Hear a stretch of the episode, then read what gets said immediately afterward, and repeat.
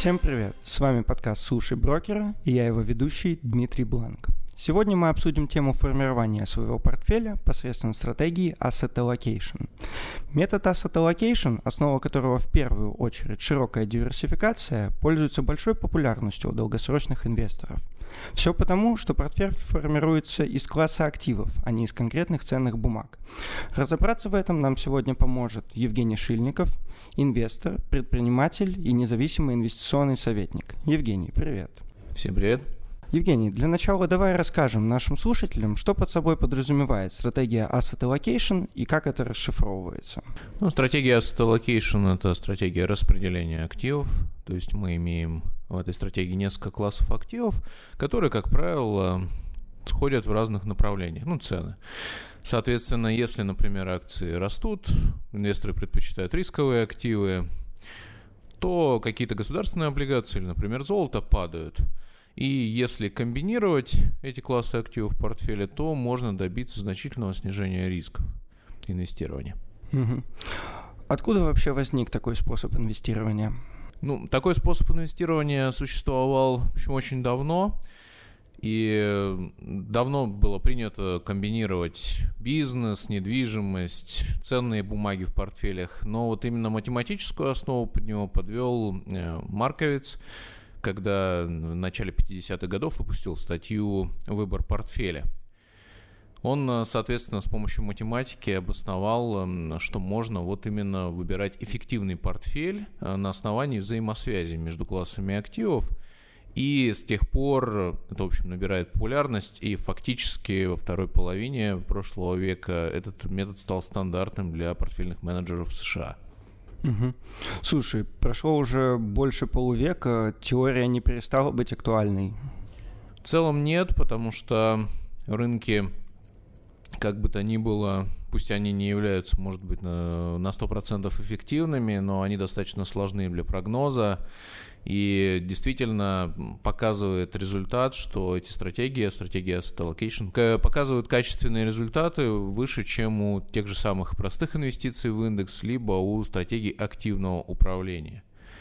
И поэтому эта стратегия набирает все больше и больше популярность. Если я правильно понял, при построении стратегии мы используем три основных класса активов. Это акции, облигации и там деньги или денежные эквиваленты. А как же недвижимость? Э, почему не используются там товары по типу драгоценных металлов или той же нефти? Недвижимость э, часто используется, но в целом недвижимость э, это почти акции, потому что ну, действительно в качестве недвижимости обычно используются какие-то фонды, например, рентные фонды недвижимости, которые, в общем-то, являются по сути бизнесом по сдаче там в аренду недвижимости или еще каких-то вариантов заработка на недвижимости. Поэтому, по сути, их э, характеристики близки к характеристикам вот, фондов акций.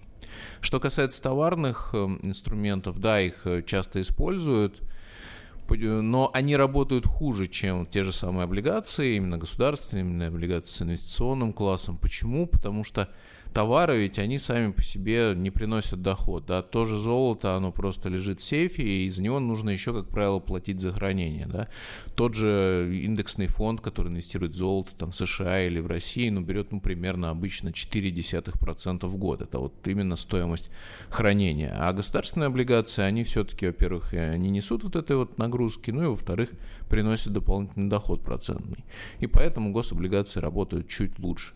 Скажи, а так ли это, что при долгосрочном инвестировании данная стратегия показывает себя лучше, чем выбор конкретных там ценных бумаг себе в портфель? Ну, все зависит, конечно, от того, как выбирать. А, я считаю, что подходы, которые позволяют там обгонять рынок, они в принципе существуют. Например, можно вспомнить того же Уоррена Баффета, да, то есть рынок, он полностью эффективным, конечно же, не является, но по большому счету, там вот какие-то такие вещи, они доступны только отдельным управляющим. Очень мало людей, которые умеют это действительно делать. И они, как правило, берут очень большие суммы в управление, начинаются с больших сумм. Тот же Баффет сейчас уже достиг таких объемов портфеля, что, ну, по большому счету, его результаты а, навряд ли очень сильно будут обгонять индекс. Ну, может быть, разве чуть-чуть. Поэтому asset allocation – это такой подход, который применим для, ну, наверное, 95% инвесторов в мире, потому что не нужно искать, да, управляющего, который вот действительно сейчас э, хорошо выберет акции, да, там сделает там в 2-3 раза больше. Скорее всего, инвестор такого управляющего не найдет или нужно будет очень много денег. А вот asset allocation это все-таки по такой подход, он больше основанный на математике и больше доступный розничным инвесторам, честно. Так самый главный вопрос. Удастся ли обогнать рынок или все-таки не стоит на это рассчитывать? Ну, стратегия Asset Allocation позволяет это сделать. То есть на самом деле у нее коэффициенты эффективности, вот те же самые коэффициенты Шарпа, например, да, они выше, чем у пассивных инвестиций в индекс. А можно простым языком, что такое коэффициент Шарпа? Ну, то есть это показали такое качество стратегии, то есть ее доходность э, делить, ну, если очень просто, на риски, да, то есть на среднеквадратическое отклонение. Такой очень сложный термин, но тем не менее. Ну, то есть речь идет о коэффициенте, который делит доходность на риски. То есть чем он выше, тем выше качество стратегии. То есть, соответственно, выше доходность при тех же рисках или там та же доходность при низших рисках. И поэтому, ну, по большому счету, конечно, портфельные управляющие сравнивают именно по вот этим коэффициентам, потому что две разные стратегии нельзя просто так взять и сравнить по доходности. У них могут быть разные риски. И вот как раз Asset Allocation, конечно, позволяет э, все равно там, в, то, в том плане обогнать индекс, как мы э, вот, э, обсуждаем. Да, то есть у него лучшие показатели по качеству. А что является вот хорошим показателем? Это же какое-то значение в конечном итоге. Там, на какую цифру стоит ориентироваться начинающим инвесторам, когда они видят вот несколько показателей коэффициентов Шарпа у разных стратегий? Ну, по большому счету, это все зависит немножко, конечно, от периодов времени, потому что ну, у нас бывают кризисы, бывают какие-то ситуации на рынке, и этот уровень э, коэффициента Шарпов, он, он меняется, да, эталонный.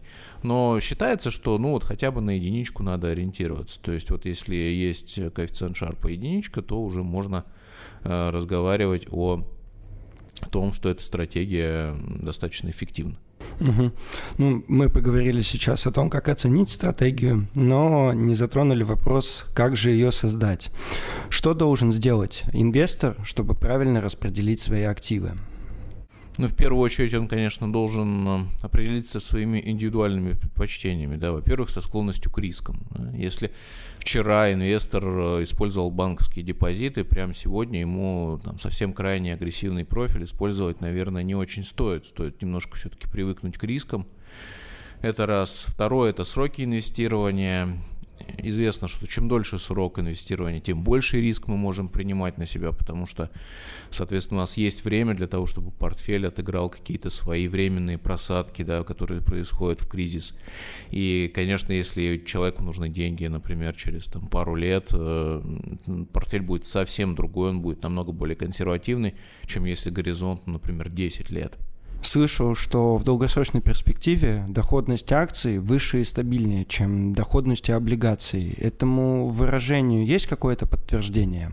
Ну, по большому счету, да, есть многочисленные исследования, можно взять данные с рынка, посмотреть, посчитать. Дело в том, что акции, они как инструмент э, защищают долгосрочно от инфляции.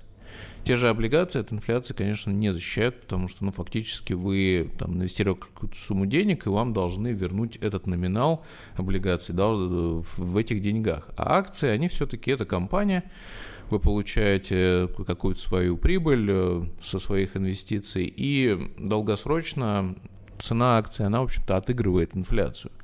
И поэтому э, считается, ну и в принципе подтверждено на цифрах, э, что такие результаты действительно есть, что акции долгосрочно лучше. Угу.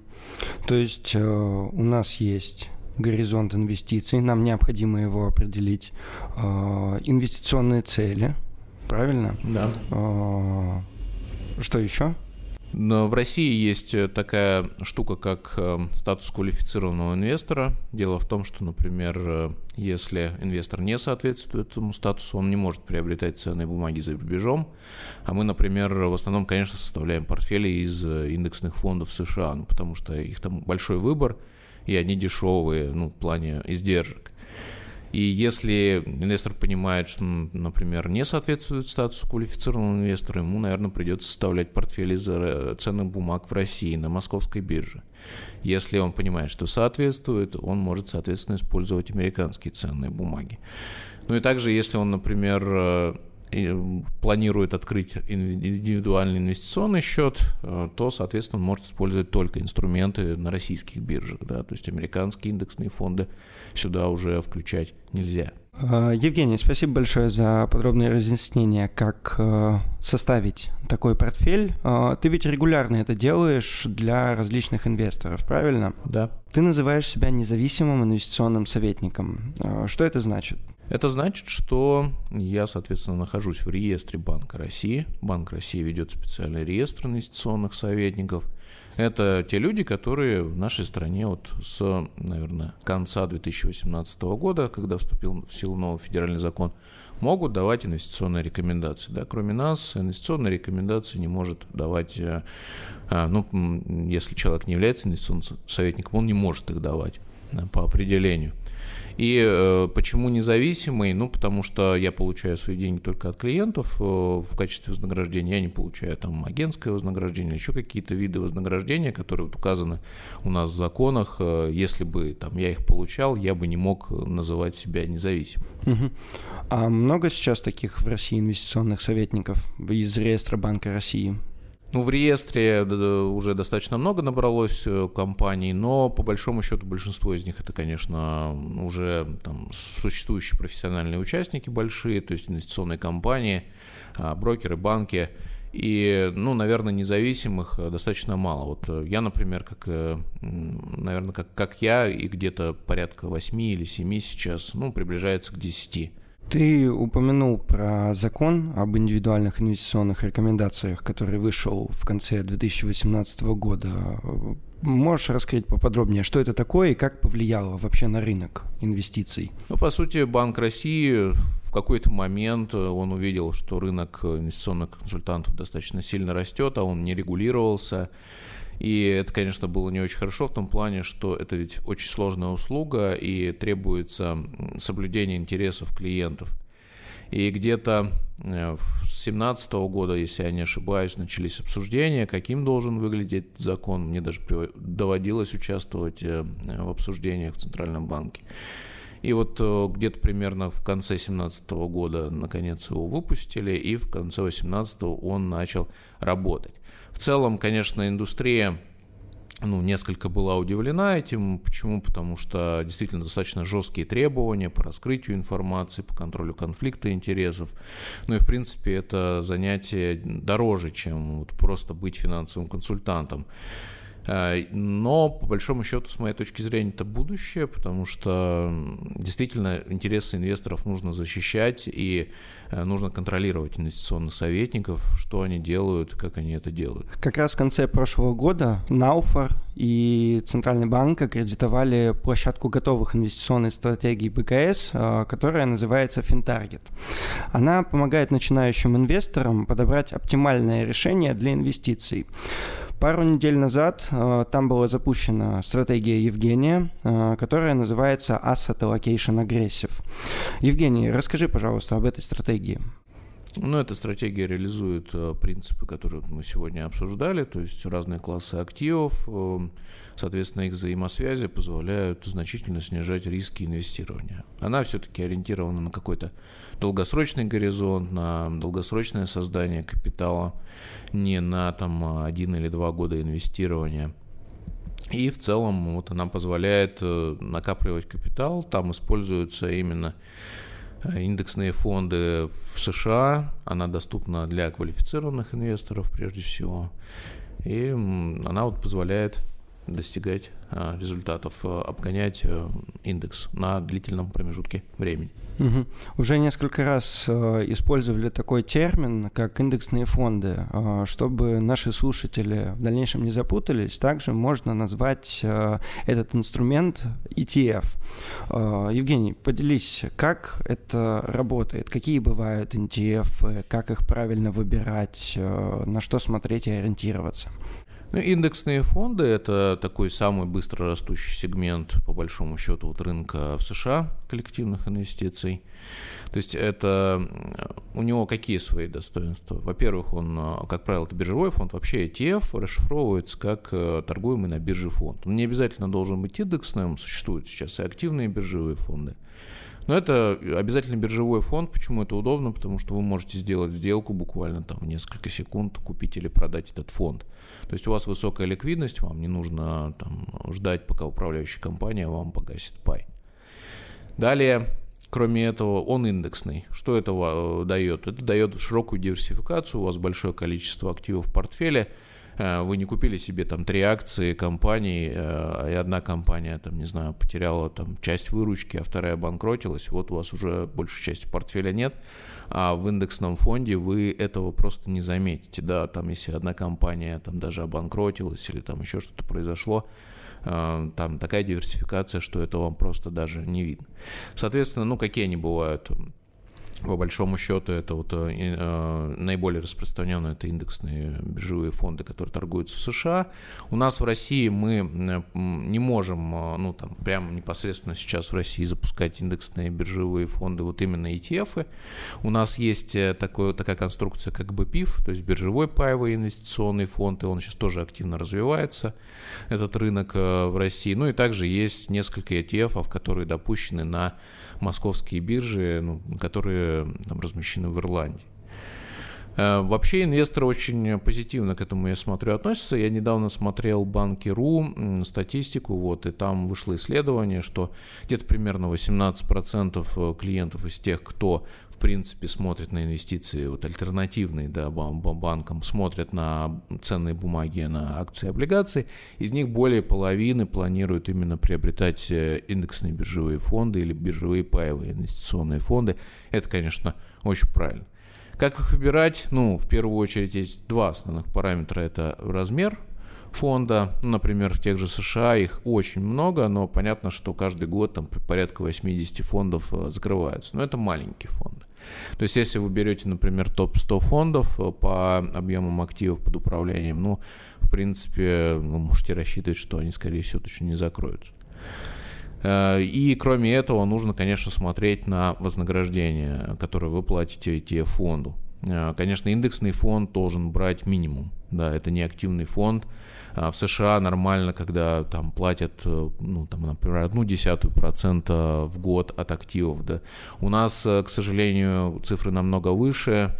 Э, суммарное вознаграждение доходит до 9 десятых или 1% в год, но зато у нас можно вот их упаковать в ИИС, и там я когда считал итоговые, в общем, результаты, они плюс-минус одинаковые, то есть э, в ИИСе можно сэкономить за счет налогов, а, соответственно, западные биржевые фонды, они именно экономят за счет низкой комиссии. Поэтому, ну, я вот, например, для себя западный выбрал, потому что просто гибкость их там много очень, да, в России, к сожалению, выбор пока очень небольшой. Ну, ты можешь себе позволить э, купить э, фонд за рубежом, так как у тебя имеется статус квалифицированного инвестора. Да, а верно. без этого статуса, конечно, список инструментов ограничен. Может быть, ты знаешь, э, планируется выпуск большого числа новых инструментов там на московской бирже, на Санкт-Петербургской бирже. Из года в год рынок частных инвесторов растет, и спрос как-то надо удовлетворять. А, да, я слышал, что в общем, выпуск планируется, но опять же, тут нужно понимать, что все будет зависеть от эм, рынка, от объема рынка, количественном выражении, потому что понятно, что ну, нельзя сделать фонд с низкими издержками, как вот он есть, например, в США, если у вас немного активов под управлением, вы просто не оправдаете инфраструктуру, да, расходы на эту инфраструктуру, поэтому, конечно, это все будет зависеть от развития рынка, если у нас будет большое количество инвесторов, если большая часть банковских депозитов перетечет на рынок наконец когда-нибудь, то, наверное, это станет эффективным, выгодным, и фонд, и управляющие компании в, в погоне за клиентами снизят издержки. Было бы хорошо. А, ты сам используешь э, для себя только стратегии э, с методом asset allocation или какие-то еще другие? В общем, по-разному, но, конечно, ядро это asset allocation. Также у меня есть, в принципе, фонд высокодоходных облигаций в США в портфеле лежит. Периодически я там что-то тоже могу делать, если я вижу какие-то активы недооцененные. Ну, например, в конце 14 начале 15 годов, когда, соответственно, Центральный банк очень сильно резко поднял ставку, в принципе, можно было там покупать облигации вполне надежных компаний корпоративных в России и там получать доходности до там 25-30 годовых. И, конечно, вот мы, например, пользовались этим активно. Ну, то есть какие-то такие ситуативные вещи я тоже делаю, но, конечно, ядро это asset allocation, а, вот, то есть такое, которое на будущее, скажем, долгосрочное. Когда-нибудь пробовал дейтрейдинг? А, да, конечно, когда я только начинал, э, это было в 2008 году, как раз мировой финансовый кризис, я только выпустился из университета, ну и, в общем, у меня было понимание, что инженером, ну, мне немножко просто было скучно, э, вот, и я хотел э, чего-то более интересного, вот, инвестиции, и, конечно, это был и Форекс, ну, я попробовал, да, прям на себе, что такое дейтрейдинг, э, как это все работает, да, я, я на самом деле не потерял, вышел с легкой прибылью, мне повезло, в общем, я перекрестился и понял, что нет, все-таки инвестиции это немножко другое. Опыт научил. Да. Э, и очень быстро научил, что, конечно, я, я в этом плане благодарен своей судьбе. Хорошо. У меня осталось еще парочка вопросов, там, а, собранных от наших слушателей. Расскажи о самом большом факапе в инвестициях, своем личном. Э, но это было, вот опять же, с облигациями. Ну, не, я не в личный портфель их приобретал. Я в какой-то момент, да, там, допустим, клиентам приобретал ОФЗ инфляционные, да, 52001. Это э, облигации федерального займа, это облигации, которые привязаны к ставке инфляции в России и, ну, их номинал именно. И, э, в общем-то, тогда как раз э, инфляция была достаточно высокая, и я для каких-то целей включил их в портфеле. Но, в общем, инфляция начала быстро падать, ну, по крайней мере, официально. И, э, в общем, портфели принесли меньше доходности, чем они должны были вообще приносить. И вот тогда я еще раз для себя подтвердил, что, конечно, вот тот план, который есть изначально по инвестициям, те задачи, которые мы ставим, те стратегии, ну, их нужно нужно выполнять, да, то есть э, использовать какие-то такие инструменты, которые, в общем, эм, ну, не были нужны, вот, это было не очень а, правильно. Угу. Поделишься какой-нибудь полезной литературой для изучения начинающему или уже более опытному инвестору? Угу. Конечно, ну, во-первых, э, есть такая книжка, она вообще не очень популярная, это автор а, Стюарт Лукас, по-моему, личное состояние, как э, защищать, сберегать, распоряжаться. Вот. Э, это интересная книга, чем э, автор, он один, в общем, из наследников достаточно богатой семьи США, и, ну, в общем, перед богатыми семьями стоит серьезный, в общем-то, вопрос, ну, то есть именно наследниками, да, то есть у них есть какой-то объем капитала, но чем больше семья растет, понятно же, что, конечно, происходят браки, рождаются дети, тем меньше дохода на каждого отдельного наследника приходится, ну, с годами. Понятно, что это там горизонт там, 50 лет, 100 лет, да, но тем не менее там такими горизонтами мыслят. И вот он выработал там ряд э, правил, которые вот он тоже расписывает, объясняет. Э, он также говорит, на какую примерно доходность вы можете там ориентироваться, да, сколько нужно зарабатывать, чтобы, ну, то есть ваш портфель, по крайней мере, оставался стабильным, кормил вас и так далее. Вот, это интересная книга. Кроме этого, множество книг по asset allocation есть. Это авторы там тот же Богл, Ферри, Бернстайн. Ну, их, в принципе, достаточно много выпущено. Это популярная тема для литературы, особенно это ну, американских э, писателей, американских инвесторов. А, ну и кроме этого, если кто-то действительно планирует как-то серьезно углубляться в инвестиции, можно, например, университетский учебник инвестиций почитать. Да, там ряд авторов, в том числе там Уильям Шарп, И действительно, там вот те концепции, которые там изложены, они вот прям по полочкам раскладывают на фундаментальном уровне. Это самый популярный учебник по инвестициям в мире. Вот, его тоже рекомендую, если вот планируете как-то серьезно этим заниматься. Угу. Ну, также хочу отметить, что сейчас больше век информационных технологий. Э, скажи, может, есть какие-то интересные ресурсы полезные, которыми также можешь посоветовать? Ресурсов очень много, но все они используются ну, по ситуации. Да? То есть, конечно, там в России есть РБК Банки.ру, есть Коммерсант. Э, ну, то есть я тоже их пользую, когда они там, соответственно, попадают мне под руку, когда нужно. Да? То есть, или investing.com.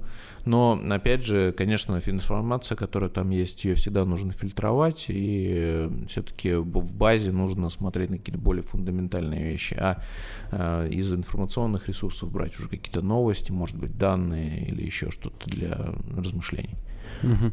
А может, какие-то ресурсы, которые помогут тебе сформировать свой портфель, там, провести его оценку, ну, в таком формате. Ну, такие ресурсы, конечно, есть. Э, ну, я вообще пользуюсь Excel, это, в принципе, базовый инструмент. Ну, просто потому что сразу видишь, как ты считаешь, что ты считаешь. Ну, ресурсы есть, есть э, портфолио Visualizer, это известный, э, ну, он, в принципе, в какой-то степени бесплатный ресурс для того, чтобы можно было построить портфель, прикинуть его характеристики, то есть, да, можно, можно такие вещи пользоваться. Ну, правда, он, конечно, зарубежный, и, соответственно, российских фондов в нем, к сожалению, насколько я помню, нет. Все ссылки и источники, дорогие слушатели, вы сможете найти на странице подкаста в социальных сетях. Обязательно с вами ими поделимся. Ну что ж, э, давай подведем итоги сегодняшней встречи. Что мы сегодня нового узнали и изучили. При долгосрочном инвестировании э, лучше всего э, себя показывают стратегии, основанные на методе asset allocation. Это во-первых. Во-вторых, инвестируй в долгую и больше внимания уделяй акциям. Евгений, добавишь еще что-нибудь? Ну, конечно же, стоит обращать внимание, что я всегда говорю, на именно лучше на акции компании стоимости. Что это такое? Это, соответственно, компании, которые имеют э, ну, низкий, ниже, чем у среднего рынка коэффициент PE, ну, то есть коэффициент цены делить на чистую прибыль на акцию. А почему это важно? Потому что ну, долгосрочно такие акции все-таки показывают лучшие результаты, и они стабильней. Например, сейчас, если мы видим, как NASDAQ э, индекс очень сильно вырос, вот это как раз пример не акций стоимости, это пример акций роста. И понятно, что можно говорить о некой переоцененности рынка, и ну, мы, например, не очень рекомендуем вот именно долгосрочку а, в NASDAQ идти. Но вот именно акции стоимости, если использовать, это хороший инструмент, особенно сейчас, когда они уже, наверное, лет 10 как э, отстают от общего рынка, ну и когда-то этот тренд должен измениться. Но когда? Неизвестно. Когда, конечно, неизвестно. Спасибо большое, Евгений. Э, с вами был Дмитрий Бланк и Евгений Шильников. До скорых встреч. Спасибо. Материалы, представленные в данном выпуске, не являются индивидуальной инвестиционной рекомендацией. Финансовые инструменты либо операции, упомянутые в данном материале, могут не подходить вам, не соответствовать вашему инвестиционному профилю. ООО «Компания БКС» не несет ответственности за возможные убытки инвестора в случае совершения операций либо инвестирования в финансовые инструменты, упомянутые в данном материале. Акции, облигации, деньги